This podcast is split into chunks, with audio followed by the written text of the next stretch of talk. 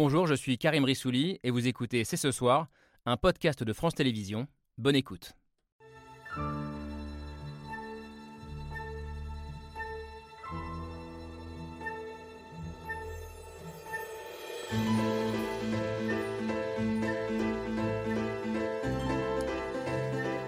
Bonsoir à toutes et à tous, soyez les bienvenus sur le plateau de C'est ce soir. Alors toi, tu seras pour qui? Mercredi soir Cette question a déjà dû m'être posée une bonne centaine de fois depuis la qualification de la France et du Maroc pour la demi-finale de la Coupe du Monde de foot, comme elle a dû être posée à tous les franco-marocains qui habitent en France. Un match de foot, un match euh, pour l'histoire, un scénario digne d'un film hollywoodien qui raconte aussi l'histoire de la diaspora marocaine en Europe, quand on sait que plus de la moitié des joueurs de l'équipe sont des binationaux qui parlent souvent mieux le français, l'espagnol ou le néerlandais que la langue arabe. Comment expliquer l'engouement autour de cette rencontre? Avons-nous raison de faire de ce match un événement politique Faut-il craindre une récupération politique en cas de débordement mercredi soir? Enfin, cette épopée marocaine doit-elle nous faire oublier les questions qui se posaient avant le coup d'envoi de cette Coupe du Monde, qualifiée par ses adversaires de mondial de la honte? Nous sommes le lundi 12 décembre. C'est ce soir, c'est parti. Lundi 12 décembre 2022, c'est ce soir avec Laura Adler. Bonsoir Salut Karim. Laure, et avec Camille Dio. Bonsoir Camille. Quel week-end, euh, quelle semaine euh, à venir pour les fans de foot, mais pas seulement, parce que ce France-Maroc euh, dépasse largement le cadre sportif. euh, et ce ne sont pas nos invités qui diront le contraire, en tout cas je l'espère. Euh, alors vous êtes pour qui Cette fameuse question, je ne vais pas être très original et je vais la poser à deux de nos invités EES, franco-marocaines, Mariam Tiganimine et Rachida El Azouzi. Bonsoir à, à toutes les deux.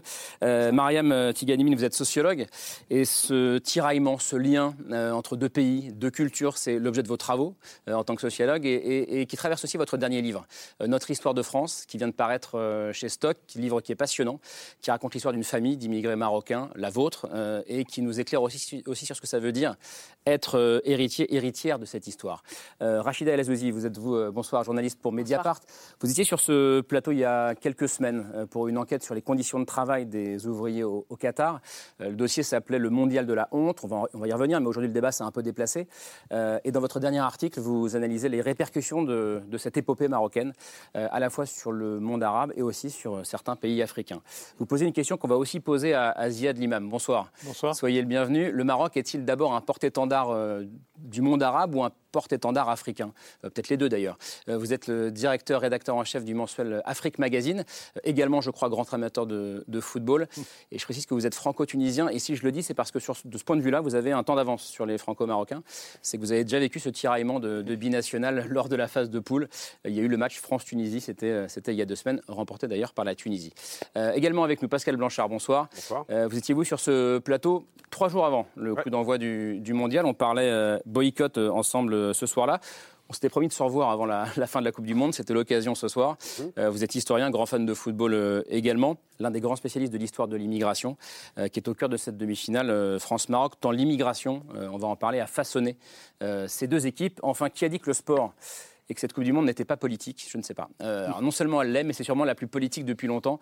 Euh, et quand on parle football et géopolitique, on répond tout de suite, euh, Laure, Pascal Boniface. Soyez le bienvenu, directeur de l'IRIS, l'Institut des relations internationales et stratégiques. Merci à tous les cinq d'avoir accepté le principe de ce débat, de cette discussion qui commence avec le billet de Pierre Michel.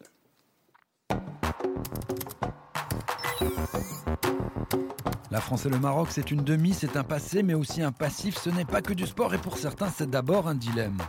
Même nous, on veut que la France gagne.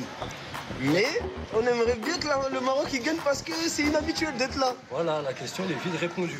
Bappé l'avait prédit en mai. I hope we're gonna win. And after we play against Morocco, I have to destroy my friend. I'm gonna kick him. Bappé Hakimi, la France contre le Maroc, une idylle, mais aussi un duel fratricide pour une place en finale. C'est une immense fierté, euh, surtout qu'on appartient quand même à ces deux cultures, la France et le Maroc. France-Maroc en demi, c'est inattendu, c'est inédit, c'est une qualification historique, c'est une demi-finale de rêve pour la communauté marocaine. On en parle déjà entre amis, au sein des couples ou des familles franco-marocaines, des moments pas comme les autres à vivre jusqu'à mercredi. Gagnant-gagnant, un visage et deux drapeaux pour les binationaux. J'ai le drapeau français où je suis née et le drapeau de, de ma maman, les origines, le Maroc. J'ai la France sur la joue et j'ai le Maroc euh, sur- en maillot. Sur les visages, mais aussi dans les rues, comme ici à Lille. Deux drapeaux côte à côte parce que deux passés entremêlés. Pour les mineurs, c'est le meilleur. L'équipe, les faux. Pour eux, ça Et c'est aussi un présent assez compliqué. Des services secrets marocains ont-ils tenté d'espionner le téléphone du président Emmanuel Macron? D'un côté, les soupçons d'espionnage marocain grâce au logiciel israélien Pegasus, de l'autre, et de la part de la France, une restriction drastique des visas accordés aux Marocains pour lutter contre l'immigration illégale. C'est une décision drastique, c'est une décision inédite, mais c'est une décision qui est nécessaire. Une guerre des visas qui fait des dégâts, une colère qui monte entre le Maroc et la France, c'est le grand désamour.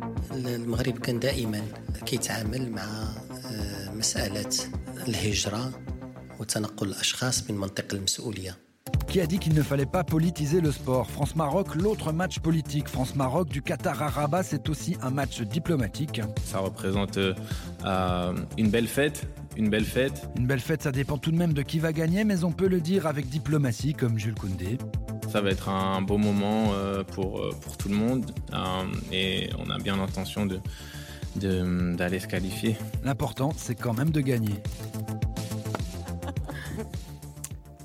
Allez, comme promis, je vais commencer en posant la question aux deux franco-marocaines du, du, plateau. Est-ce que, comme moi d'ailleurs, vous vous sentez tiraillé euh, entre ces deux équipes ou est-ce que vous dites de toute façon, je m'en fous, je serai en finale d'une manière ou d'une autre. Rachida Lazouzi. Oui, c'est pas mal de, se, de, terminer de la sorte, de se dire je m'en fous, euh, chacun, on verra que le, que le meilleur gagne. Je, je, je, oui, c'est un, un, dilemme, on est percuté effectivement euh, de plein fouet. Il y a beaucoup de choses qui remontent. Il y a beaucoup de choses qui remontent. C'est, en fait, c'est le, le pays euh, des ancêtres contre le pays des enfants. C'est un peu ça ce match. Et je trouve que c'est hyper intéressant et dans ce que ça nous dit aussi de la relation entre la France et le Maroc, mais aussi bien au-delà en fait aussi comment le, le, le, football est capable de ça. Et je pense que là, on, est, on revient à la dimension sportive mmh. du foot et à ce qu'il est capable de véhiculer euh, sur le plan euh, des, des, hommes et des femmes, par-delà les frontières, en fait, cette capacité euh, populaire, ce sport des pauvres volé par les riches, mais qui est capable de fédérer, de rassembler par-delà les frontières. Oui, on revient à la dimension populaire du foot.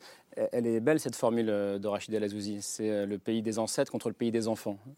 Oui, bien sûr. Après, moi, c'est vrai que j'avoue être un peu gênée par la situation parce que dès oui. le départ, moi, j'ai décidé. Vous boycottez, de... vous Ouais, euh, parce qu'en fait, on a, voilà, tout, tout, tout, a été documenté, notamment par Oui, oui. Mediapart, euh, sur la question du- de la violation des, des droits humains, le fait que ce soit une, une hérésie euh, écologique, euh, une hérésie aussi euh, sanitaire en pleine pandémie.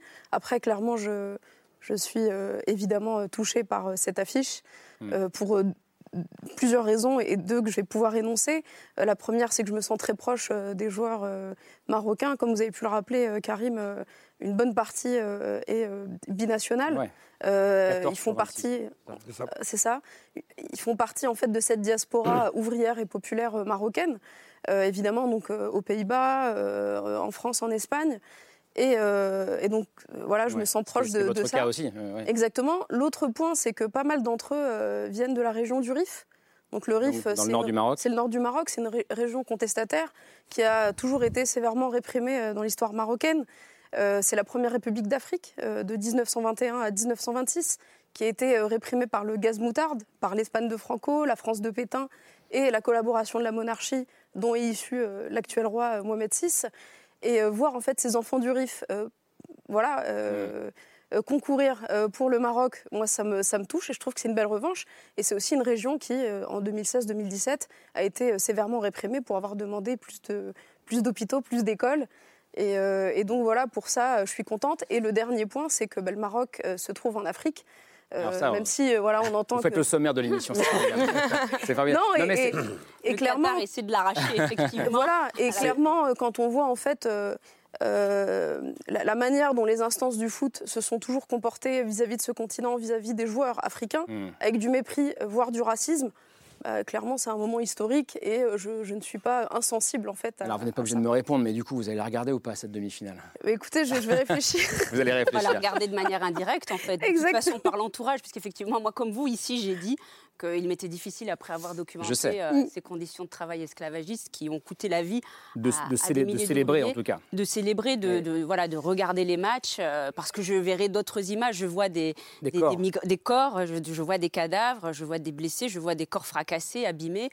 Et en même temps, voilà, comme je vous disais, je suis euh, impactée euh, dans, dans cette binationalité euh, par, euh, par, cette, par cette cet exploit inédit, en fait. hein. et je crois que là aussi, il faut, il faut, il faut redonner euh, au, au Maroc, Inédit, on le rappelle, hein, Maghreb, à première équipe africaine en demi-finale d'une coupe, d'une, d'une coupe du. Ouais, Laure Mais Comment vous expliquez qu'on parle très très peu du boycott aujourd'hui, alors qu'on en parlait au moment de l'ouverture de la Coupe du Monde, et qu'aujourd'hui ça soit un problème complètement évacué ou quasiment évacué Vous êtes Mais- une des rares à en parler. Ça dépend d'où on se situe, parce que je pense qu'en fait, on ne regarde pas la même Coupe du Monde se- selon qu'on se trouve ici en Occident ou selon qu'on se trouve en Afrique, euh, dans ces pays du monde arabe ou même en Amérique latine, dans dans d'autres régions du monde.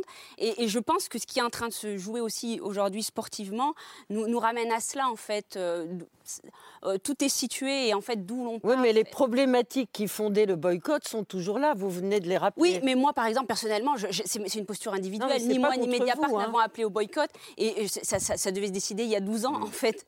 Euh, moi, j'ai toujours trouvé ça euh, inapproprié dans le moment qui est celui-là. En- ensuite, là, je ne suis pas spécialiste, mais de toute façon, aujourd'hui, les gens sont devant leur télé. Le boycott, c'est boycotter sa télé. En fait, avant de boycotter le déplacement au Qatar, c'est boycotter sa télé, mais les gens ne boycottent pas le. On- va y revenir parce que ça ne vous a pas échappé. Il y a eu une, nouvelle affaire de corruption au Parlement européen. On Oui. va y revenir dans la deuxième partie de l'émission. Je reviens au, côté euh, émotion populaire et émotion de binational, Ziad Limam. Euh, co- Comment vous l'avez vécu, vous, ce France-Tunisie Parce que vous avez vécu ça déjà Mais ça, c'est euh, toute la difficulté du métissage. Euh, C'est-à-dire qu'on est des deux côtés. Il y a une phrase qui dit euh, on est tiré par le père.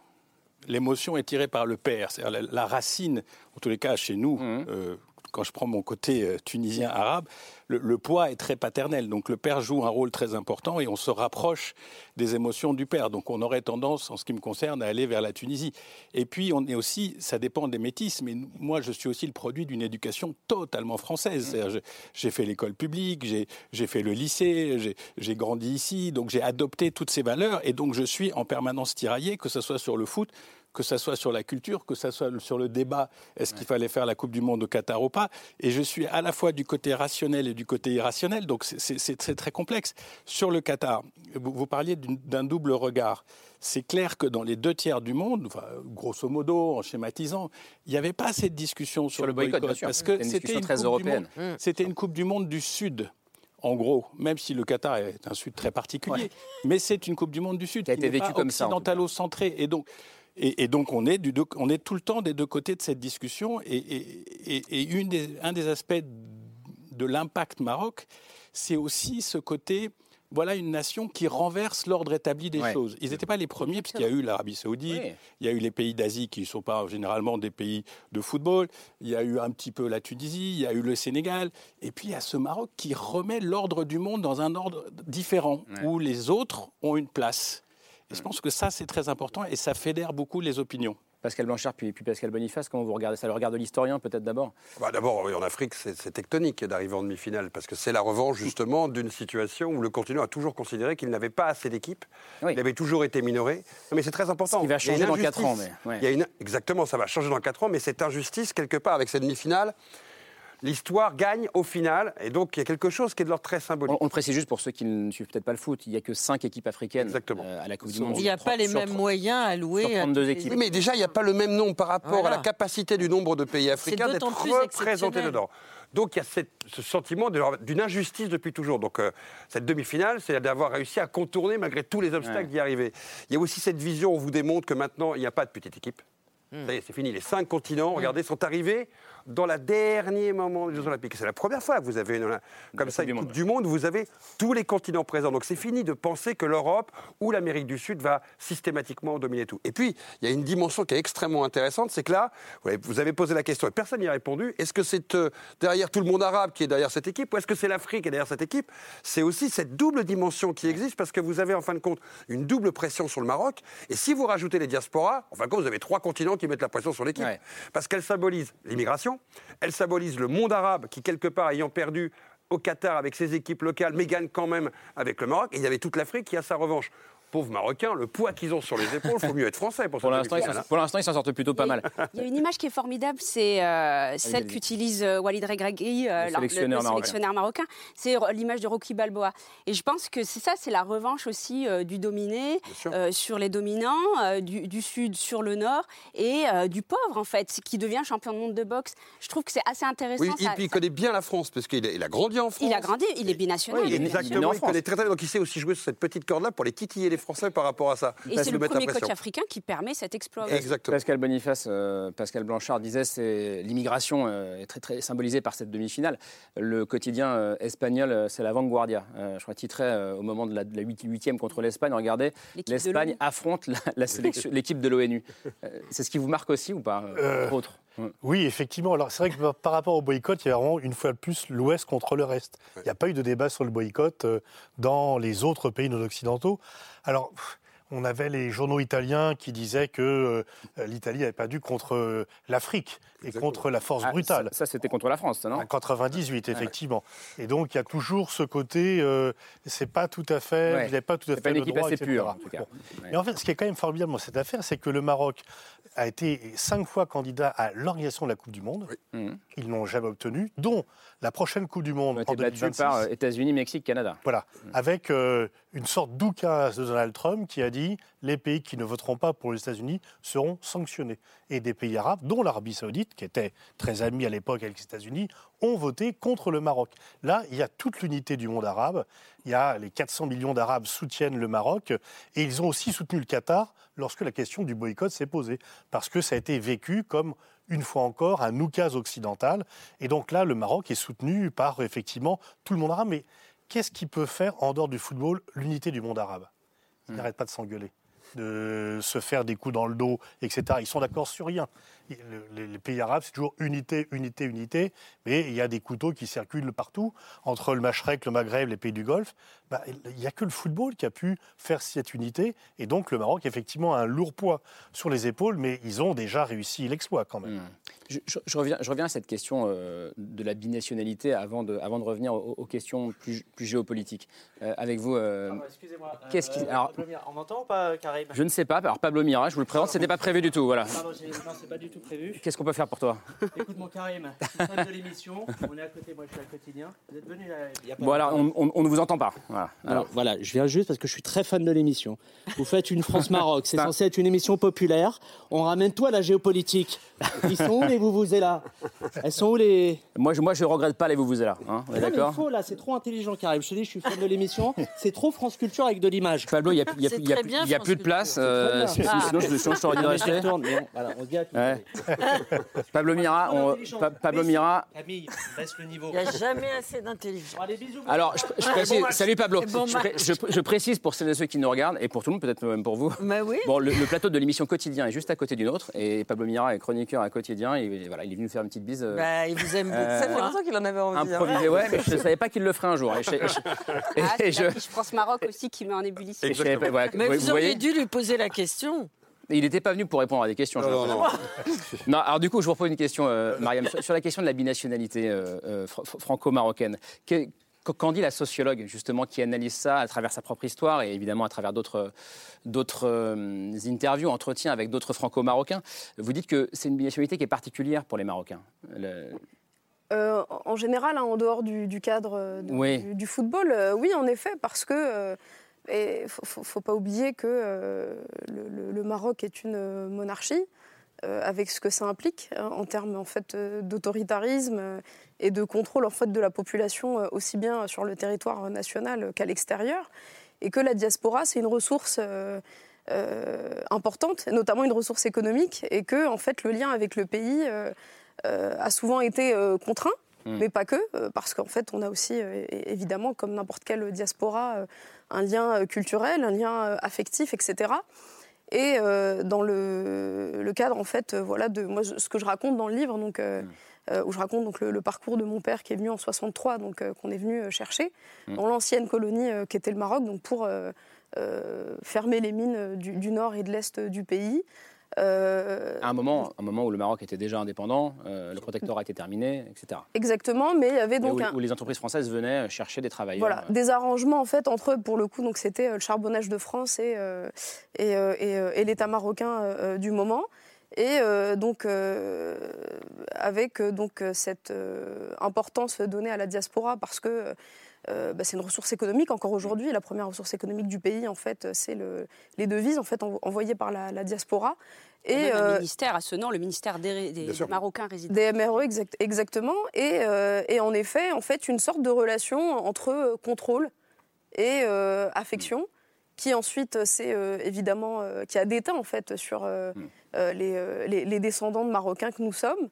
Euh, et donc moi, évidemment, je, je suis attachée en fait à ma, euh, plus à mon africanité, à mon amazirité, euh, mais aussi à ma marocanité. C'est le côté berbère. C'est le côté berbère, mais euh, bien sûr, je reste quand même critique parce que, euh, étant républicaine et démocrate en France, j'ai du mal à ne pas vouloir en fait la même chose Vous êtes euh, une pour, mes, binationale compat- franco-marocaine. pour mes compatriotes au Maroc. Il y, a- il y a un point qui, qui disparaît souvent du- des, des débats sur la mixité, c'est qu'on est aussi le produit d'une histoire coloniale. Et je pense que c'est très important de rappeler que le Maroc, la Tunisie, l'Algérie, une partie de l'Afrique francophone, grande partie de l'Afrique francophone, ont été des colonies françaises avec des régimes durs. Moi, mon père a mis un temps infini à avoir un passeport français parce qu'il pensait qu'il reniait son histoire. Il était totalement francophone, francophile, etc. Et nous, euh, on a hérité quand même de ça. Et c'est pour ça qu'on a souvent, ce- souvent cette sensation d'être à cheval. Parce qu'on on est à la fois le produit des Lumières, mais on est aussi le produit d'une forme d'oppression qui a marqué nos parents, nos grands-parents, la dépossession, etc. Et c'est toujours là, la comète est toujours un peu là. Quand on voit les, manifestations un peu brutales euh, dans certaines banlieues, etc., après des victoires, il y a quelque chose qui relève de la frustration historique qui remonte de manière assez, assez violente et c'est pas exclu d'un contexte. C'est c'est- c'est pas Non, juste. C'est c'est passionnant et, et- et- et ça remonte euh, à, à l'occasion de, ce- de cette Coupe du Monde Ben, aussi. oui, et puis euh, regardez euh, ce qui se joue aujourd'hui sur les réseaux sociaux, c'est devenu une forme, on en, on en fait de l'humour, mais le Maroc a battu euh, Ah oui. le Portugal, le Maroc a battu l'Espagne. Le Maroc a battu la péninsule ibérique. Et, et- et mercredi, il va jouer contre le troisième pays qui l'a colonisé, la France. C'est une dimension certes symbolique, mais c'est une dimension symbolique importante. Moi, ce que je voudrais rebondir sur ce que dit Myriam, oui, je pense que cet exploit inédit réalise Maroc, c'est aussi une victoire des immigrés, une victoire des parents et des enfants issus de, de l'immigration post-coloniale, de ces binationaux, mais qu'il ne faut pas enfermer. Puis il y a aussi la bi-appartenance à cette double culture. France-Maroc, parfois on n'a pas, la- on pas la nationalité marocaine, mais on a les parents qui sont originaires du Maroc.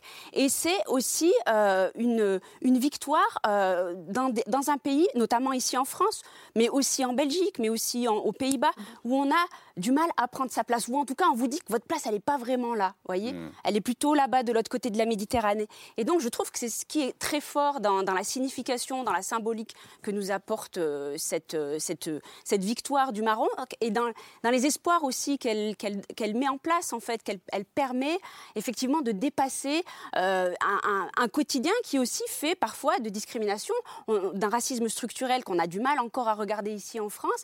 Et je pense notamment à une image, moi, qui m'a marqué, qui m'émeut, je pense que pour moi c'est l'image de ce mondial, c'est lorsque euh, l'attaquant euh, franco-marocain euh, euh, Lequel? euh, Bouffal, Bouffal. Avec fait venir sa mère sur la pelouse et il danse avec elle pour fêter la victoire en, en- en demi-finale. Et moi, je trouve que cette image, elle est extrêmement politique euh, parce que justement, elle met, elle offre, elle montre au monde, aux caméras du monde entier, euh, des femmes qui ici en France et pas seulement ici euh, sont souvent discriminées parce qu'elles portent le voile, Ouais, parce qu'elles euh, elles parlent pas très classe bien le français alors qu'elles sont là depuis des années de en France, euh, parce qu'elles éduqueraient mal leurs enfants, parce qu'être binational en France venant du Maghreb, c'est pas toujours très bien vu en fait. C'est souvent oh c'est source de problèmes. Et je trouve que cette image, voilà, elle, est, très forte. Et on le voit aussi, les joueurs marocains, ils, exhibent, ils mettent en scène leur leur mère parce qu'elles les ont éveillées au monde, elles les ont mises au monde, mais ils les mettent aussi euh, en lumière de la sorte. C'est aussi pour signifier au monde que elles sont là, leur place est là, tête haute, elles avancent. Et je pense que c'est important, effectivement, aujourd'hui, euh, dans, dans le monde tel qu'il est, euh, de, de voir cette réalité et, qu- et qu'elles prennent aussi cette place-là. Et c'est aussi la fierté euh, d'être musulman. Et le Qatar joue beaucoup là-dessus. Et, et justement, il essaie de réunir. euh, Alors, on va venir- on va bientôt venir- on va- terminé. non, non, on va venir au Et il Qatar essaie d'arracher le Maroc. On va venir au de Qatar après. Parce que là, là, on était sur la France et, et ça qui est intéressant. Mais que- rappelez-vous qu'à chaque fois qu'il y a eu des matchs, il y a une autre symbolique qui a fonctionné. En 2007, quand il y a ce match, ce qui a fait polémique, c'était le 2007, match rappelez-vous. 2007, un France-Maroc, où la Marseillaise sera sifflée. Et pour la première fois, vous avez un commentaire des joueurs français, et Thuram raconte l'histoire, il dit, mais attendez, si vous voulez comprendre pourquoi ces jeunes nous sifflent, ce qui n'avait pas eu lieu comme commentaire en 2001, parce qu'il y avait trop de pression 2001, sur ce. France-Algérie. France-Algérie. D'un seul coup, ils expliquent que c'est peut-être, que, dit Thuram, il y a peut-être un rapport à l'histoire qui pose problème, et c'est peut-être la seule manière pour eux d'arriver à expliciter quel est ce problème avec le passé. Mm. Et pour les Marocains, il y a quand même un vieux souvenir aussi, parce que dans leur petite tête de petite vengeance, c'est que le Maroc bat la France à la veille de la Coupe du Monde 98. Il y a un match un mois avant la Coupe du Monde où le- les Marocains Match- vont nous match battre au tir au but. match de préparation. Voilà, match de préparation, et dans la tête des Marocains, c'est là aussi une victoire. Et vous pouvez remonter comme ça à chaque fois, chacun des matchs. En fonction des générations, a une symbolique. Et le premier des matchs qui marque, c'est Ben Barek qui emmène l'équipe de France. On est en 54. On est à la veille de la guerre d'Algérie. Les événements ont lieu au Maroc et en Tunisie. Ben Barek à la tête d'une équipe nord-africaine, ce qui est incroyable pour l'époque. Et les Français y vont en étant persuadés qu'ils vont haut la main gagner. Et ils perdent 3-2. Et ça reste une symbolique dans tout le Maghreb. De dire, regardez, les Français après, ben, ils viennent fous peuvent mettre un genou au sol, ils viennent de le faire une équipe de foot. Donc à chaque fois, vous avez de la politique. C'est inconcevable d'imaginer même que ça s'arrêtera un jour. On l'a dit, c'est le poids de l'histoire, c'est le poids du colonial, c'est le poids des immigrations, c'est le poids de la symbolique. Et c'est le poids de ce qu'on a appelé le refoulé colonial. Il est omniprésent dans ces matchs. Vous êtes d'accord avec ça Ah, le- oui, bien sûr, et le football a toujours été euh, très politique. Rappelez-vous l'histoire de la- de l'équipe d'Algérie. Il y a une équipe nationale algérienne avant que l'État algérien existe. De 58 et 61, il y a une quinzaine de joueurs algériens dont deux pouvaient être sélectionnés en équipe de France, mais Cloufi et Zitouni auraient pu aller faire la Coupe du Monde en Suède, et qui ont disputé parce qu'à chaque fois on jouait l'hymne national, on hissait le drapeau, et donc ils ont incarné, et les Algériens se reconnaissaient. Donc en fait, toute l'histoire de la décolonisation, c'est aussi une histoire qui passe par le sport, parce que dès qu'il y a une victoire contre une puissance coloniale, eh bien on affirme cela. Et puis un pays qui vient d'accéder à l'indépendance, ben, finalement, il va tout de suite au CIO et à la FIFA, parce que pour la population, on s'incarne plus dans l'équipe de football ou la délégation olympique Hmm. que dans une ambassade à l'ONU. Donc il y a tout de suite une matérialisation, une symbolique qui est immédiate pour tout le monde. Et, et la récupération euh, politique de, de ce match euh, de foot euh, France-Maroc, on a par- parlé d'un côté de cette république.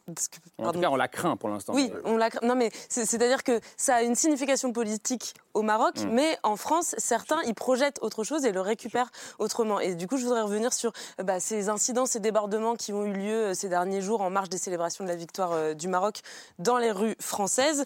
Elles n'ont pas tardé à être récupérées politiquement par une partie des commentateurs et, des, des figures politiques françaises. Et je voudrais qu'on écoute, euh, c'est un exemple parmi d'autres, ce qu'en disait hier sur Europe 1 le philosophe Alain Finkielkraut.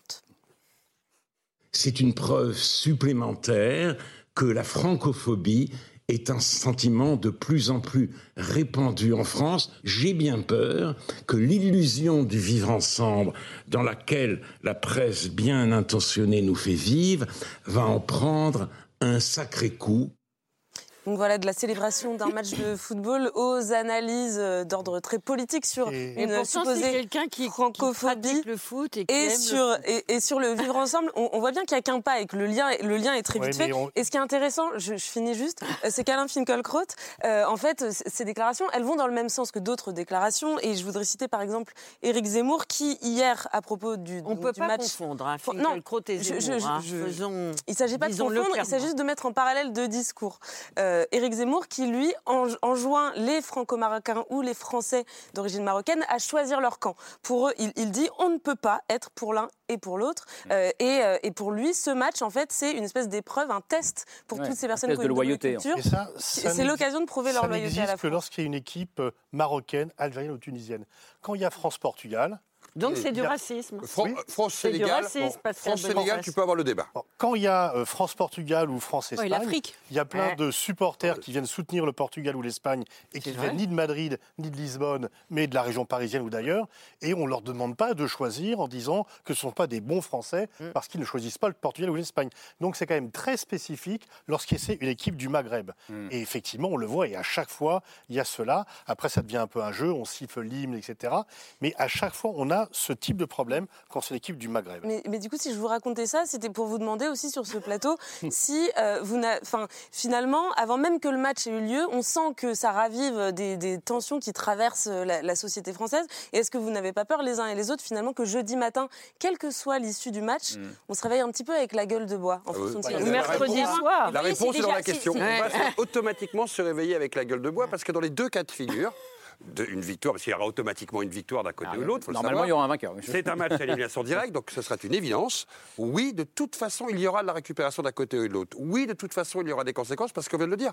Politiquement, ce type de match n'est pas neutre. Il ne peut pas être neutre au poids de l'histoire. Ou alors. Il n'y aura peut-être pas de violence. Ce serait. C'est un autre sujet. Bah. Chacun peut l'expliciter d'une manière, euh, soit dans la rue, soit en étant trop festif, soit en étant dans, la violence. De toute façon, il se passera des choses parce mm.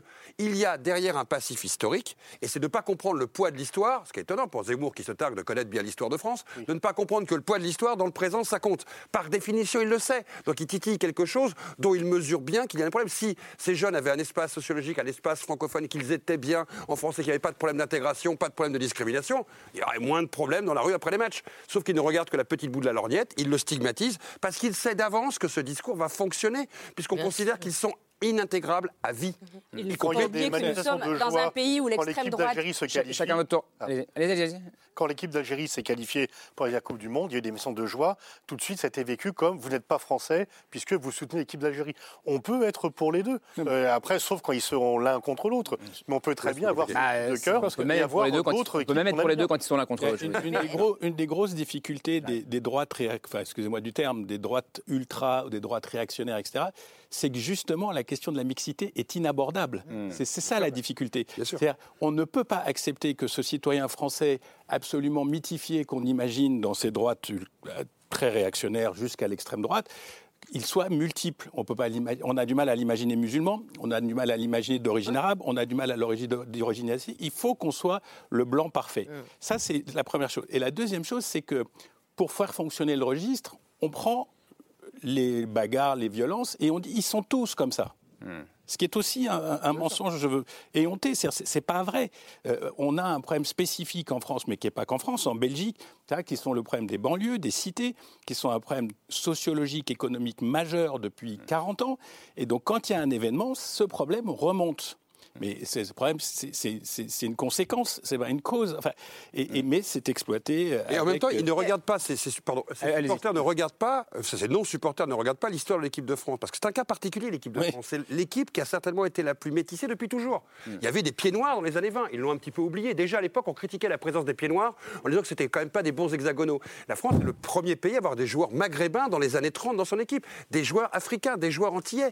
Les Raoul Diagne, les Ben des, des déclarations de Jean-Marie Le Pen oui, mais sur l'équipe de France. Lui, il est en 96 quand il déclare ça. 96, mais il avait oublié que dans ce cas-là, vous enlevez toutes les générations d'avant. Alors les Platini, faut les enlever. La génération des copains, bah oui, même copains, c'est problématique, ça c'est un polonais. Donc ça veut dire que si vous ne connaissez pas l'histoire et que vous ne connaissez pas l'histoire de cette équipe de France, vous ne comprenez pas que cette histoire, elle a par définition, c'est le meilleur berceau symbolique de l'histoire des immigrations. Mm. Donc ce qu'ils leur reprochent, en fin de compte, c'est exactement ce qu'ils détestent dans cette histoire de France, c'est justement ce qui fait cette diversité. Et en fait, c'est ce mal-être permanent. Ils récusent le métissage de la nation comme ils récusent le métissage de cette équipe. Par définition, ils ne peuvent que le stigmatiser à chaque fois. Mariam Je me permets un petit déplacement. C'est vrai que l'extrême droite... Euh, récuse le métissage, ne l'aime pas, etc. Par contre, elle n'a pas de problème avec l'argent euh, du Maghreb, et notamment l'argent de la monarchie marocaine. Et j'aimerais juste euh, rappeler en fait que ces dernières années, en fait, on a vu des liens euh, assez fous. entre des partis, enfin des mouvements sécuritaires de la monarchie et l'extrême droite française et européenne. On se souvient, euh, début 90, euh, de euh, Jean-Marie Le Pen accueilli en grande pompe en fait, au Maroc par Hassan II, qui lui offre même en fait, un jet privé, voilà, Hassan II, pour, un jet privé pour entrer. Et, ensuite, ça a continué. Vous avez des grandes figures de l'extrême droite française et francophone, Choprade, Lugan, etc., qui en fait reçoivent de l'argent de la monarchie. Et, vous avez même l'extrême droite italienne en 2015. Donc tout ça, c'est documenté hein, par, la, par la presse et la recherche. Et donc, à un moment donné, là, je, m'adresse en fait euh, aux partisans de l'extrême droite. Vous dites, euh, vous, dites, vous aux, identitaires de tous bords. Et, vous parlez d'Hassan II. Hassan II, vous le citez dans votre livre, euh, à la fin du livre, et vous rappelez une archive qu'on a retrouvée pour vous la montrer ce soir. On est en 1993. Hassan II au micro d'Anne Sinclair dans l'émission 7 sur 7. Le principe même de l'intégration, est-ce que vous êtes pour, est-ce que vous êtes contre Je n'appellerais même pas cela l'intégration. j'aimerais, je n'aimerais pas du tout qu'ils soient l'objet d'une tentative, car ils ne seront jamais intégrés. Vous croyez que eux, ne le veulent pas ou que c'est les Français qui, les qui le refusent? L'exprimeront-ils qu'ils ne le pourront pas? C'est possible entre, entre Européens. La trame est la même. Mais là, euh, c'est un autre continent. Et vous n'en avez que faire. Ce sera de mauvais Français. Ce seront de mauvais Français. Et cette archive, elle a beaucoup tourné euh, ces derniers jours sur les réseaux sociaux, justement, euh, postée par des réseaux d'extrême droite pour montrer, regardez, même Hassan II le disait, l'intégration, c'est impossible. Roi, même le roi, même le roi le disait. Et, vous, et, vous, vous, répondez quelque part à Hassan II, n'en déplaise aux identitaires de tous bords, donc, dont lui, j'imagine, nous sommes de vrais Français.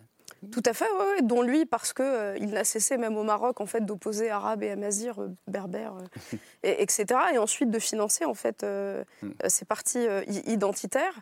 Et en effet, c'est une vidéo, en fait, qui ressort même en, temps d'élection. Enfin, c'est une sorte de marronnier, en fait, qui est tout le temps ressorti par les mouvements d'extrême droite. Et, et on, on, voit Hassan II parler des siens. Mais en fait, les siens, c'est les puissants. Enfin, il mm. parle avec l'aplomb des puissants. Euh, contre les petites gens euh, et contre en fait euh, cette diaspora marocaine. Donc le contexte historique, c'était, il me semble, au moment de c'était énième, énième discussion autour de la question de la régulation du séjour, etc. Hmm. Donc on, y est encore d'ailleurs en ce moment. Donc l'histoire se répète malheureusement. Rachida Alouzi, vous êtes d'accord avec cet argument? Oui, je pense que c'est. Et, et surtout de l'importance de dire les identitaires des deux bords. Oui, les identitaires des deux bords, on, le voit. De toute façon, en France, déjà, il faut rappeler quand même que l'extrême droite, elle ne cesse de progresser. Elle l'a encore montré à la dernière présidentielle. Elle l'a encore montré aux dernières législatives. On a aujourd'hui près de 90 députés euh, issus de, l'extrême droite. Tous les jours, on a des débats nauséabonds qui sont imposés par des politiques et par des médias qui tournent autour de l'islam, qui tournent autour de l'identité, qui tournent autour du grand remplacement. Donc, ça finit par provoquer des dégâts euh, extrêmement importants dans un pays où il y a déjà ce racisme systémique qu'on ne veut pas voir. Euh, sur euh, ce qui se passe aussi de la récupération des régimes politiques, je pense qu'il faut toujours dissocier euh, les peuples et les régimes, et les peuples font preuve d'une intelligence. Ce qu'on voit en ce moment, vous voyez, ne serait-ce qu'à l'échelle maghrébine, puisque vous avez des, des, tensions importantes aujourd'hui entre le Maroc et l'Algérie, notamment sur fond d'un dossier qui, qui pourrit la relation entre les deux pays depuis des décennies, c'est la question du du Sahara occidental. Euh, le, Maroc revendique la, la, marocanité de ce territoire euh, au sud du Maroc. L'Algérie soutient, les Sahraouis. Les indépendantistes sahraouis, le Front Polisario. Et euh, il y a une guerre oubliée qui se joue là depuis, depuis plusieurs mm. décennies aujourd'hui hein, et qui fait des morts. Hein. on n'en parle pas assez. Mais effectivement, voilà, les régimes récupèrent. Et d'ailleurs, aujourd'hui, ça va conférer une stature au roi sur l'Algérie, regardez, parce qu'on on a les images de cette frontière algéro-marocaine. Euh, qui est fermée. Elle est fermée, euh, la frontière. Et regardez, ça, c'est à la frontière, où, le, où la victoire du Maroc a été célébrée des deux côtés de la frontière. Euh, pendant que à la télévision algérienne, on ne va pas mettre l'extrême, mais à la télévision algérienne, qu'on on ne parlait même pas de la victoire de l'équipe du Maroc. On n'a même pas dit le Il n'y a pas eu un mot. On parlait des problèmes économiques et sociaux qui sont bien réels euh, au Maroc, mais pas de la victoire de l'équipe de foot. On voit que les peuples ne réagissent pas comme on voit que les peuples ne réagissent pas comme les gouvernements. Euh, et donc c'est une fois de plus. Mais par rapport à votre pessimisme sur le fait que ce match va être récupéré par les hmm. identitaires, les identitaires, ils n'ont pas besoin d'un match de foot pour cracher sur les Maghrébins. Ils le font en permanence. Et par contre, ce match peut aussi mettre en avant des amitiés entre des gens différents, euh, des gens qui vont regarder ensemble le match et celui qui va gagner va consoler celui qui a perdu, etc. Il y a aussi quand même à travers le football mmh. tous ces gestes mmh. d'amitié, de fraternité. C'est peut-être aussi ça qui vont mettre en avant. Alors, ok, il y a des gens qui sèment la haine, qui vont semer de la colère, mais il y a aussi quand même beaucoup de gens qui vont le voir ensemble et qui après bah, vont soutenir celui euh, qui a gagné s'ils ont perdu, parce que euh, si la France perd, beaucoup de Français vont quand même soutenir le Maroc si hmm. la France perd. Et si c'est le Maroc qui perd, beaucoup de Marocains vont soutenir hmm. la France. Donc mettons aussi un peu en avant les côtés positifs de ça. non, mais on est là pour le faire ce soir. Euh, vous acquiesciez euh, Oui, je pense qu'il faut toujours regarder un peu le, le verre à moitié plein. Et puis il y a aussi cette culture franco-maghrébine qui est en train d'émerger en France, c'est-à-dire avec des codes, des repères. des restaurants, des auteurs, des artistes qui assument totalement leur, leur binationalité. C'est le même cas pour les Tunisiens, c'est le même cas pour un, grand nombre de pays d'Afrique en fin. Donc il y a quelque chose de nouveau qui apparaît Hmm. et qui échappe au, au- qui échappe aux clichés euh, habituels euh, du type de la cité euh, ingérable. La deuxième chose, c'est qu'on parle beaucoup de la France, mais on a vu dans cette Coupe du Monde et avant que ça touche tous les pays européens. En Angleterre, ils ont des joueurs euh, d'origine africaine ou caribéenne qui ont été insultés. Euh, Il y en a un qui a raté un penalty euh, lors de la finale euh, de l'Euro il y a deux ans. Il a été insulté. Mbappé, héros national en France, a été insulté quand il a raté un penalty. En Belgique, c'est la même chose. En Hollande, c'est la même chose. Donc c'est pas proprement français non plus. C'est vraiment le, rapport du vieux continent à son histoire, à ses migrations, à ses colonisations, à ses populations, au fait que quelque chose de différent émerge à l'intérieur de cette. Europe. Et puis se voit une équipe, une équipe nationale, c'est le dernier emblème visible pour tous, où tu hisses le drapeau, tu chantes ton, ton hymne national, donc tu symbolises ta nation. Hmm. Donc s'attaquer à l'équipe de foot, c'est pas hasard si Jean-Marie Le Pen en 96 commençait à s'exciter Ouais. sur l'origine soi-disant des joueurs. C'est le dernier moment où tu as en renvoi de miroir ce que tu ne veux pas voir. Et en plus, quand ça gagne, c'est le pire. C'est le pire parce qu'une équipe que tu dénonces avec trop d'étrangers, en gros, alors qu'ils sont français, par définition, je ne jouerais pas l'équipe de France, et l'équipe de France est par définition un symbole incroyable de métissage et de récit, c'est l'en- c'est l'enfer si elle gagne. 70% de joueurs. euh, Je- on ne peut pas compter comme ça parce que c'est encore plus compliqué que ça. Vous regardez certains joueurs maintenant ont deux, voire trois, voire quatre pays par filiation des parents d'origine. Si vous regardez bien, vous avez quasi une cartographie là de pratiquement tout l'empire colonial français en Afrique, voire même un peu de voisins. Vous avez les Antilles qu'il ne faut pas oublier. Donc à ce niveau-là, on pourrait même plus compter, on doit être à 140% s'il faut. C'est pour ça qu'elle parle à tant de monde, cette équipe voilà. marocaine. C'est pour ça qu'elle parle à tant de monde. Parce qu'en ils fait, sont nés ici. Elle incarne la multi-appartenance. Elle, elle incarne même pas la bi-appartenance. Elle incarne la multi-appartenance. Et aujourd'hui, c'est plus possible. Ça brouille les pistes. Alors, C'est plus possible d'enfermer un peu coupé un la- joueur uniquement entre la France et le Maroc. C'est c'est plus que tout ça. Je vous ai un peu coupé la parole en début d'émission euh, pour y venir maintenant. La multi-appartenance, c'est aussi, est-ce que cette équipe marocaine, et vous l'évoquez dans votre article de Mediapart, est-ce qu'elle est euh, un emblème pour le monde arabe euh, ou pour, euh, ou, ou pour l'Afrique? Et vous dites, il faut là aussi sortir des clichés. Il faut sortir des clichés. Et puis, et puis moi, la le premier endroit où j'ai envie de me positionner, c'est d'abord en Afrique, d'abord au Maroc. Et ce que j'ai vu, ce que j'ai ressenti, c'est que c'est d'abord et avant tout un, un- un exploit, une victoire marocaine. maghrébine, maghrébine et euh, africaine. Et quand je dis euh, une victoire maghrébine, une victoire marocaine, il ne faut pas oublier cette identité importante qu'a rappelé Mariam, c'est l'identité berbère.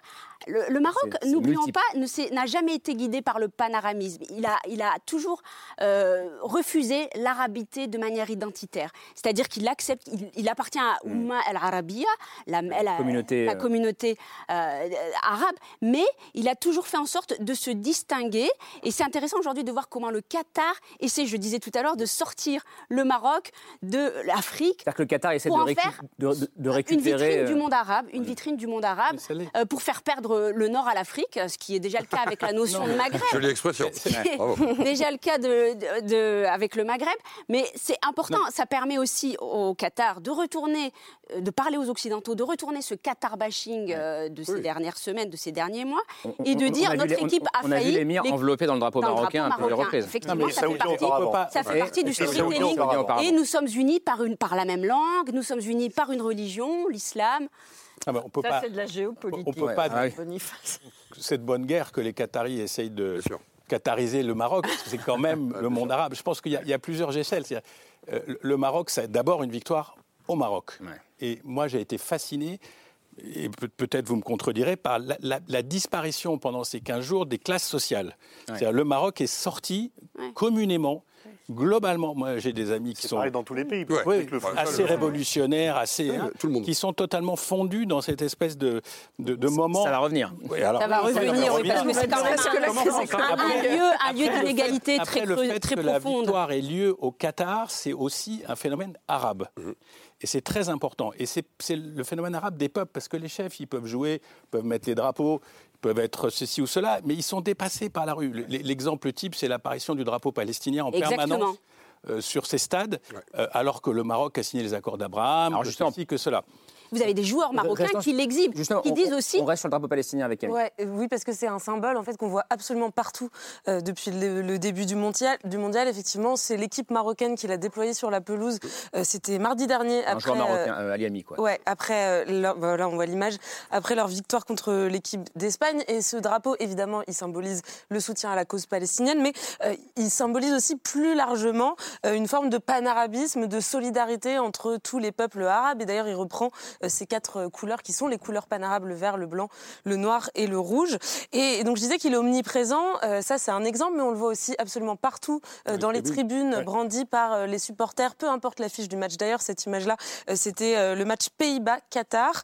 Euh, on l'a aussi vu, euh, ce drapeau euh, palestinien, au bras d'un homme qui a fait éruption sur la pelouse euh, pendant la rencontre France-Tunisie. Bon, il a pas dû, ça n'a pas duré très longtemps cette interruption, mais il avait aussi euh, son, son drapeau palestinien. Euh, je lis aussi dans, de, enfin, dans, dans des reportages que ce drapeau, on le voit partout sur la corniche à Doha, qu'on le voit dans, dans le métro. Et ce qui est intéressant, c'est que même si officiellement euh, les, les symboles politiques sont interdits euh, dans le cadre de ce mondial, eh bien les autorités qatari, qatariennes, euh, elles ont décidé de laisser faire et elles ne confisquent pas tous ces symboles palestiniens aux supporters Et, qui et viennent. elles font beaucoup de bruit autour Non, de parce ce que le. Qatar est l'un des rares pays arabes qui n'a pas signé d'accord avec Israël et il y a très peu de diplomatie arabe qui ont encore une cause, la cause palestinienne. Les, les Palestiniens ont été abandonnés par toutes les diplomaties arabes, à part l'Algérie, le Qatar et la Tunisie. Et donc le Qatar joue là-dessus. On est les derniers à défendre les Palestiniens. Et puis surtout, c'est intéressant. C'est un on signal, rappelle c'est un message c'est envoyé au par- Bahreïn, parce- que le Maroc a signé aux accords de normalisation avec Israël. Oui, et donc, mais Donc là, on pour- voit bien les- l'État on le voit bien que ces accords d'Abraham,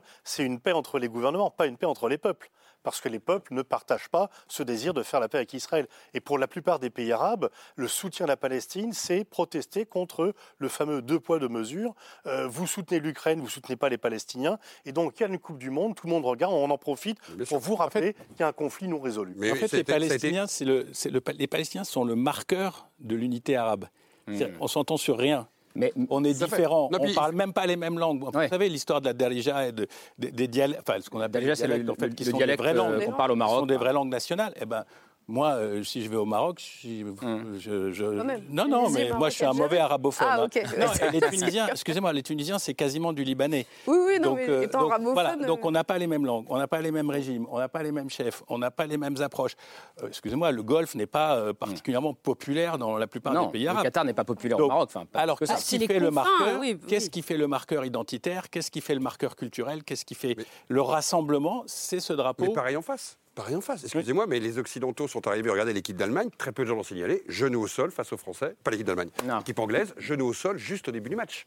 Hmm. Je vous rappelle que tout signe politique était censé ou symbolique être interdit. Ça n'a pas empêché les Anglais de commencer le match avec un genou au sol. Ce que n'ont pas fait les, les Français en face. C'est-à-dire qu'en fin de compte, chacun envoie des codes à sa société.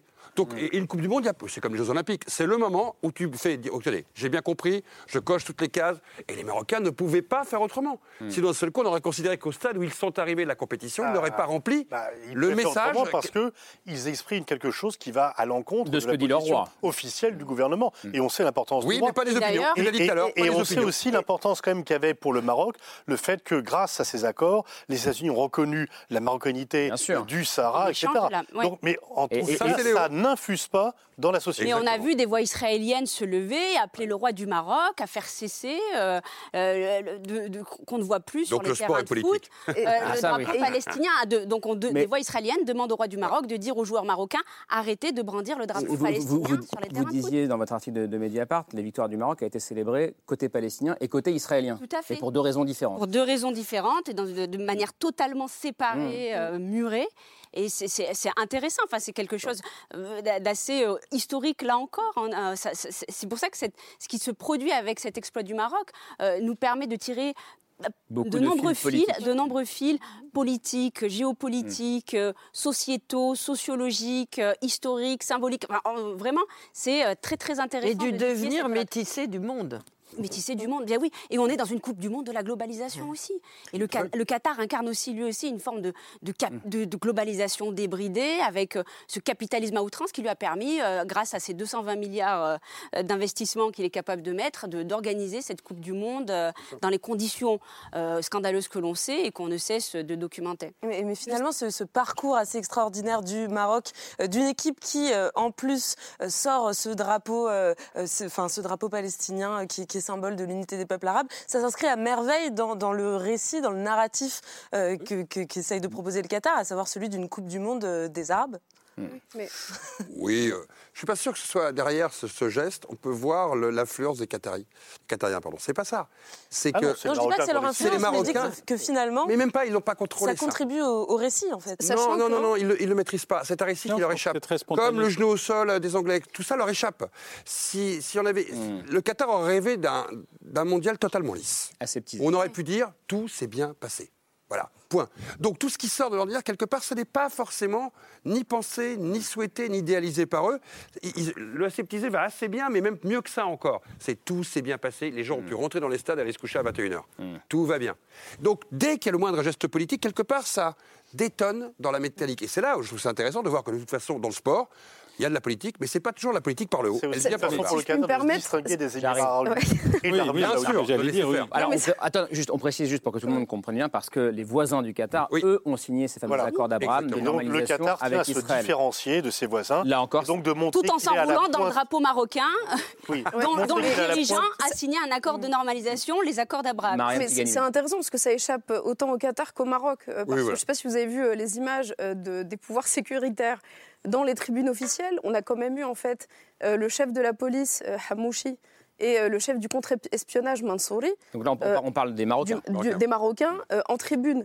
Euh, au Qatar J'ai pas, ouais, j'y connais pas grand chose au foot, mais j'ai pas l'impression que même les pires dictatures au monde ont déjà envoyé en fait leur, leur chef de la police au pluriel en, tribune au Qatar. Et c'est intéressant parce qu'il y a eu des tentatives de récupération. Donc on a, on a eu le roi du Maroc euh, euh, qui donc s'est baladé dans les on rues. A vu dans les rues de Rabat dans sa. Exactement. et, et, en fait, il y avait un, un, journaliste proche du pouvoir qui, au moment d'une conférence de presse, a interpellé le sélectionneur marocain pour lui dire ah ben le roi est sorti, il hein, faut mm. que les, les, les garçons euh, boss quoi et qui gagne. Et en fait, le sélectionneur hyper gêné euh, a répondu euh, non mais en fait c'est pas une question et, de toute manière ils ont bien l'intention en fait de continuer de bosser. Ils sont là pour et, et, et, c'est pas la première fois en fait que, que certaines réactions au sein de l'équipe du Maroc échappent à la monarchie.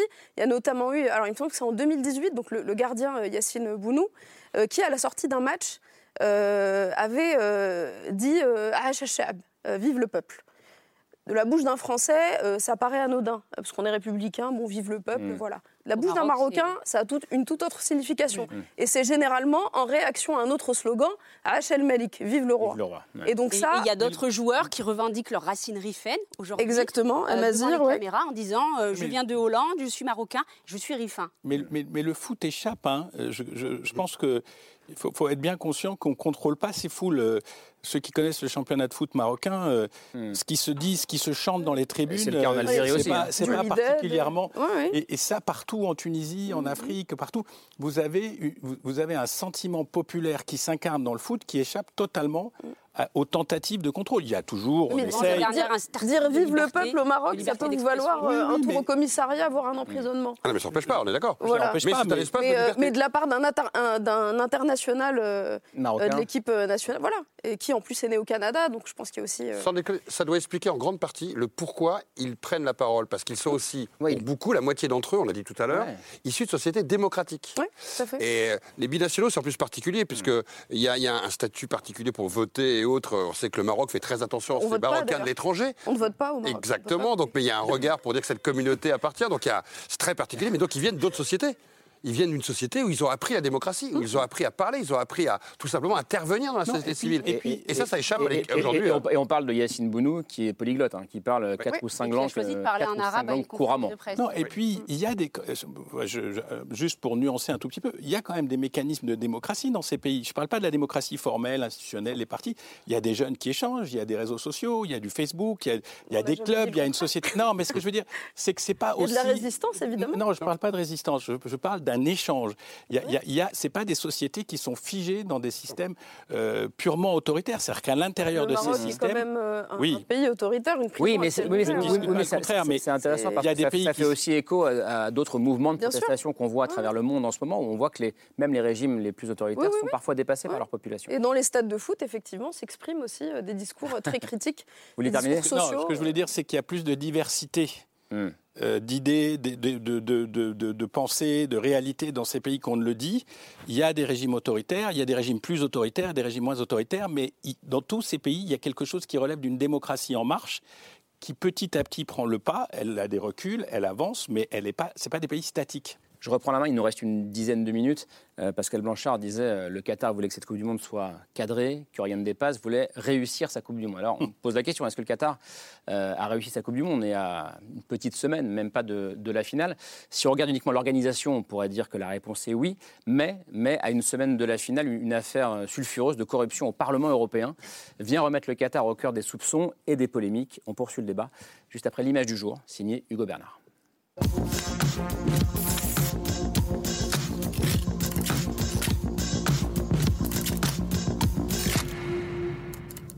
L'image du jour, c'est un coup de tonnerre. Le Parlement européen est-il sous l'influence du Qatar? Un scandale de corruption en lien avec le Qatar. Quatre personnes, dont la vice-présidente grecque, ont été écrouées. Un coup de tonnerre qui s'est abattu sur le Parlement européen après l'arrestation vendredi par la police belge de six personnes pour des soupçons de corruption en lien avec le Qatar.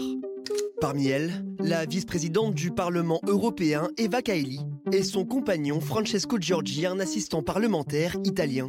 Euh, des sommes d'argent relativement importantes ont également été trouvées, puisqu'à une seule des adresses, on a trouvé 600 000 euros en cash. 600 000 euros en cash retrouvés chez la vice-présidente du Parlement européen, une quinzaine de perquisitions menées et au total 5 eurodéputés dans le collimateur de la justice belge. Il s'agit essentiellement de suspicions à l'égard d'un État du Golfe Persique qui pourra avoir tenté d'influencer financièrement euh, des décisions politiques et économiques du Parlement européen. Le Qatar a-t-il influencé des membres du Parlement européen? Une enquête vient d'être ouverte en interne, car la vice-présidente était justement il y a quelques semaines en visite à Doha. Et ses dernières déclarations où elle encense la monarchie pétrolière en plein hémicycle refont surface. Qatar is a front runner in labor rights. Still some here are calling to discriminate them. They bully them and they accuse everyone that talks to them or engages of corruption. Un scandale d'une ampleur inédite pour les institutions européennes qui, sur fond de polémiques autour de l'organisation du mondial, risque de raviver les tensions entre l'Europe et le Qatar. C'est un sentiment de révolte et de colère des députés européens qui se mettent au service d'un régime aussi autocratique et arriéré que le régime du Qatar. Ça mine la confiance dans nos institutions. Dans l'image du jour, un nouveau Qatargate qui embarrasse l'Europe et replace le Qatar au centre des polémiques. Alors, pour l'épopée marocaine, je parlais de film hollywoodien. Tout à l'heure, là, on avait plus dans le film de gangster, avec les, sacs de billets retrouvés chez cette euh, vice-présidente du Parlement européen. C'est un bon scénario. Oui, Pascal Boniface, c'est exactement ce que le Qatar voulait éviter, j'imagine. Ah, c'est clairement, parce que là, c'est pas de l'influence, etc., c'est de la corruption. Hmm. C'est pas du clientélisme, c'est de la corruption. Et donc, euh, pour l'instant, par rapport à l'attribution du mondial, hmm. il n'y avait pas eu ce smoking gun. Il y avait pas eu, il y a eu beaucoup de soupçons, mais il n'y avait pas de preuves. Là, il y a quand même 600 000 euros. Et en plus, on apprend dans, dans euh, un appartement. donc, il y en a, d'autres, etc. et donc là, avec des votes, etc. Moi, qui me suis élevé contre le Qatar bashing, le, fait de célébrer le Qatar comme fait cette personne en disant que c'est un modèle de démocratie, euh, il y a quand même des marges de manœuvre entre les deux. Semble-t-il, d'après ce que j'ai lu dans la presse, elle l'a fait dans une réunion. Elle n'était pas particulièrement invitée où elle ne devait pas s'exprimer. Elle l'a fait à plusieurs reprises. Les commissions, elle ne vote pas habituellement, elle s'est intégrée. Voilà, elle s'est imposée. Le Qatar pouvait dire tout se passe bien, euh, finalement les critiques, euh, pèse et le mondial se déroule ce le cas, hein, et puis effectivement, d'ailleurs, comme on l'avait prévu dans, une émission consacrée au boycott, dès que la compétition commence, à partir des huitièmes de finale, il n'y a plus grand monde qui boycotte mmh. ou ceux qui n'aiment pas le foot. Mais là, effectivement, le moins que l'on puisse dire, c'est que ça tombe mal et que euh, bah, l'enquête va quand même devoir déterminer ce qui s'est passé et on croit le deviner. Hmm. On est au cœur de l'Europe. Il est temps d'ouvrir les yeux en fait sur les méthodes que met en place ce régime depuis des années, des décennies, pour s'imposer euh, dans le concert des nations. Hmm. Il y a le Qatargate qu'on chronique sur Mediapart depuis plus de dix ans, qui est déjà emblématique et complètement époustouflant quand on regarde, quand on tire chaque ficelle, qu'on voit les les méthodes employées euh, et, les, millions, les sommes astronomiques, les gazodollars en jeu. Et là, on a ce cas concret au cœur de l'Europe. C'est donc un, comme vous dites, c'est de la corruption. C'est pas de l'influence, c'est de la corruption. Moi, j'ai vu quand je travaillais sur euh, le sort euh, des, millions de, travailleurs migrants dans ce pays, j'ai reçu des personnalités qui m'ont appelé au sein de, l'Europe pour me dire oui, mais le Qatar est leader sur, en matière de refonte de droit du travail dans une région, effectivement. Euh, ce, qui, était faux ou pas euh, Parce que. Euh, Alors, il est leader, non, mais on en a, beaucoup parlé. Il y a maintenant un salaire Elles ne sont pas appliquées. Donc, sur le papier, sur le papier elles existent, ces lois, mais elles ne sont pas appliquées. Hmm. Donc, c'est intéressant, mais dans, pour ces personnes-là, le Qatar, en ayant mis en place ces lois, était euh, blanchi, c'était d'ailleurs mmh. qu'il était fréquentable. Et euh, il y en a des confrères et des consoeurs aujourd'hui qui témoignent aussi de la manière dont euh, le, régime qatari les a approchés pour leur financer des voyages de presse ou pour qu'ils écrivent des articles brossant dans, le sens du poil le, le Qatar comme un pays euh, voilà, à l'avant-garde, euh, quasi démocratique. Euh, et c'est intéressant. Et alors moi, personnellement, je n'étais pas approchée, j'ai plutôt été qualifiée d'activiste dangereuse, infiltrée à Mediapart. Mais c'est intéressant et c'est il est temps d'ouvrir les yeux, je pense. je pense que c'est intéressant, c'est qu'en fin de compte, on mélange peut-être deux choses. C'est que personne ne croit que le Qatar soit une démocratie. Je pense que personne ne croit que le Qatar n'a pas pratiqué ou va pratiquer ou a pratiqué ou continue à pratiquer de la corruption pour améliorer son image. Et en même temps, beaucoup de gens considèrent que le Qatar a fait une bonne Coupe du Monde. Les deux ne sont pas paradoxaux. C'est-à-dire que les deux finales peuvent marcher. On peut faire une Coupe du Monde qui s'est bien organisée. Et quand les gens regardent, ils disent ça s'est plutôt bien passé. Dans les stades, ça a bien fonctionné. On s'attendait à ce qu'ils soient incapables de gérer le public. Pas du tout. Et de l'autre côté, personne n'est dupe. Tout le monde se doute qu'ils ont certainement dû acheter la Coupe du Monde et qu'ils continuent à faire le Parlement européen exactement ce qu'ils ont fait il y a 12 ans. Et pourquoi ce scandale arrive-t-il à point nommé? Alors là, c'est là où on va le savoir dans quelques jours parce que les journalistes vont faire un superbe travail de nous dire si c'est du pur hasard ou si l'enquête a démarré parce que d'un seul coup, cette déclaration de cette députée qui, a priori, n'est quand même pas hmm. très brillante de faire ce type de déclaration à ce moment-là. Il y a trois semaines. Aussi gros que ça. Vous avez envie d'enquêter quand vous l'entendez dire ça. avec des amis comme ça, ils ont pas besoin Exactement, voilà. Je pense qu'elle a fait surtout une énorme gaffe de venir ça au moment du Parlement. L'entrisme des pays du Golfe d'une manière générale, hein. on peut prendre le Qatar. Pas seulement des pays du Golfe. Le Maroc aussi est un, grand lobbyiste on parlait, on, était, on était dans une zone où il y a beaucoup d'argent et beaucoup de moyens. Et, on vend. Il y a pas mal au Maroc aussi, mais pas partout. Mais malheureusement, il est des pays du Golfe sur les démocraties occidentales, aux États-Unis, etc. Et, partout documenté, connu, etc. Bon là, il y a quand même une opération un peu pied nickelé, euh, parce que se retrouver avec des, des sacs de cash. la diplomatie d'influence tous les pays, nous aussi, la France fait. On invite des gens chez nous mm. pour leur montrer que la France c'est génial et ils repartent, ils aiment la France. Tous les pays font ça. Mais tous les pays font de la négociation d'influence. C'est différent que de mettre des paquets de billets mm. dans le sac de quelqu'un. Il y a un côté un peu pied nickelé. Surtout quand c'est quelqu'un, ta député, c'est encore plus limite. Tu vois, donc, mais vous euh, avez aussi un syndicaliste à la tête de la CSI, la Confédération des syndicats, ceux-là même qui œuvrent pour, faire améliorer le droit des travailleurs. Ils achètent, les personnes qu'il faut acheter. Bien sûr. C'est les professionnels. Là-dessus, on est d'accord. Mais les gens sur le terrain euh, des pieds nickelés professionnels. Ils sont parce que eux, ils alertent depuis, depuis des mois, depuis des années sur les capacités que le Qatar est capable de mettre en place pour acheter, pour, euh, pour en tourlouper. Et donc, aujourd'hui, de voir ça, c'est assez, assez euh, terrible pour eux. Mais du, mais du, coup, dans cette tension entre, d'un côté, la, Coupe du Monde de la honte, euh, éclaboussée pour parler scandale, je reprends Coupe du Monde de la honte, l'expression que vous utilisez à Mediapart, et la, la Coupe du Monde historique qu'on a dessinée tout au, long de, de cette émission. Euh, première Coupe du Monde dans un pays musulman, première Coupe du Monde où un pays africain accède au dernier carré. Marianne Tikanouine, je reviens au dilemme que vous posiez en début d'émission, vous qui ne savez pas encore si vous regarderez le, France-Maroc mercredi soir. Est-ce qu'il y a un sentiment qui domine entre les deux Ou ah, est-ce que c'est vraiment, impossible de faire le tri? Ah non, je suis extrêmement gênée euh, par en plus ces nouvelles révélations, euh, effectivement. Et, effectivement, je, moi, j'arrive pas à me retirer de la tête euh, tous les reportages, tous les articles qui ont été écrits en fait sur les conditions euh, mm. et d'attribution et de construction en fait euh, de stades, etc. Mais je veux pas casser l'ambiance. Non, pas du tout. mais sinon vous poserez pas la question. Mais, c'est ce que disait Pascal Blanchard à l'instant. Ça peut être les deux à la fois.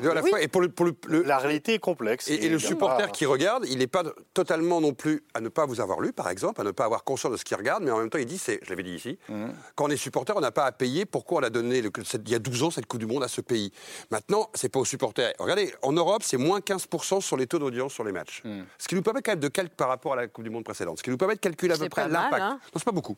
Alors, c'est pas beaucoup. C'est pas beaucoup. Moins 15% d'audience sur les matchs en télé, alors qu'on est en hiver, c'est pas si énorme que ça. Mais justement, il ne doit pas y avoir plus de monde en hiver Oui, Non, mais mais on, les matchs de va, on va moins au bistrot. On va Ah moins au bistrot voir les matchs. Il y a moins de terrasses ouvertes en ce moment pour voir des matchs. Donc en fin de compte, il y en a beaucoup on doit peut-être être à quartier, 25 venez dans donc il y a eu un impact. Il y a eu Ouais. un réel impact sur le, je pense, sur les, en Europe en tout cas, sur le public qui aurait regardé.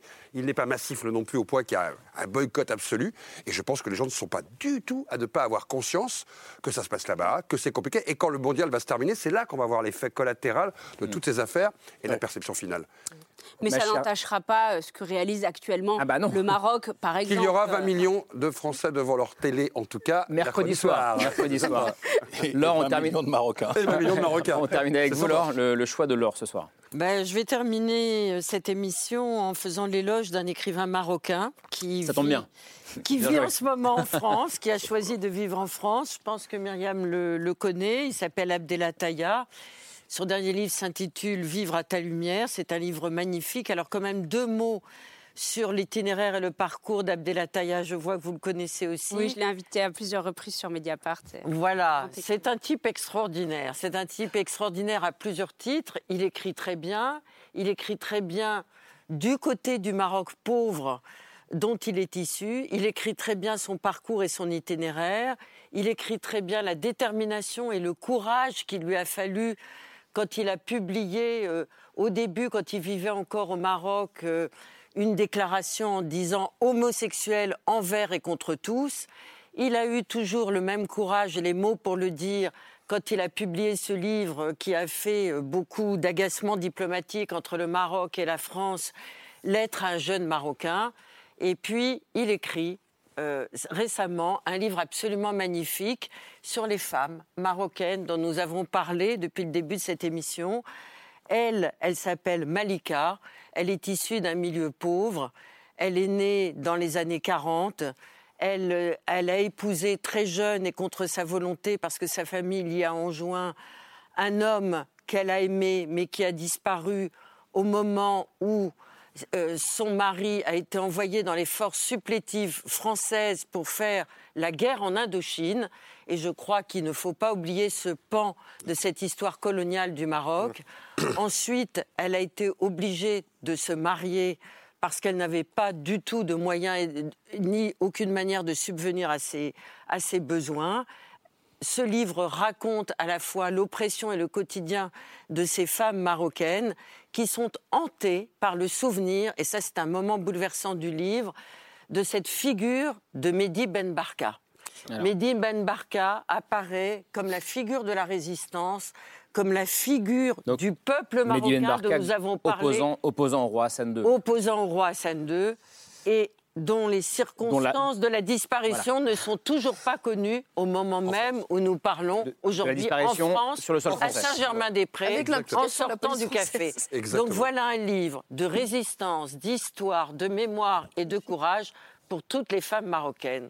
Je le réoffre à Myriam qui le connaît, parce qu'on a, on a envie de l'apprendre par cœur, tellement c'est beau, parce que c'est à la fois de la prose, de la mémoire, mais c'est aussi de la poésie, en l'honneur de toutes les femmes marocaines. Je terminerai par je vous un petit, un petit bouleversement émotionnel que j'ai vécu hier. J'ai voyagé hier et j'ai vu nombre de femmes marocaines de tous les âges, de toutes les générations, avec sur la joue l'emblème marocain. Vous avez, Vive les vous- femmes vous avez marocaines. voyagé au Maroc. donc, euh, Non, non, non, en France, en ailleurs, France. ok, ici en France. Bon, merci beaucoup. Vous avez voyagé hier, en tout cas, c'est l'info du soir. Euh, merci beaucoup. Merci d'être euh, venu débattre, dialoguer avec nous. C'était passionnant. Euh, Mariam Tiganimine, votre livre, Notre histoire de France, dont j'ai parlé en début d'émission, publié chez Stock, ça vient de sortir. livre. Très, très beau livre. Merci beaucoup. Pascal Boniface, chez Duno Graphique, Géostratégique, votre bande dessinée, la géopolitique mondiale de 45 à nos jours. Euh, mon cher Pascal Blanchard, vous êtes là, vous. Livre collectif. Un peu. Un peu épais, hein. Euh, Histoire globale de la France coloniale, c'est c'est publié chez, chez Philippe Ray. Euh, Ziad Imam, merci. On vous retrouve dans votre magazine, Afrique. Magazine. On a la couve euh, de cette fin d'année, voilà, Best of 2022, consacrée aux entrepreneurs. Euh, et puis merci Rachida El Azouzi, on vous lit, on vous retrouve sur, euh, sur Mediapart. Laure et Camille, merci beaucoup. On se retrouve demain soir, ce sera autour de 22h35. Et merci beaucoup pour votre fidélité. Ciao.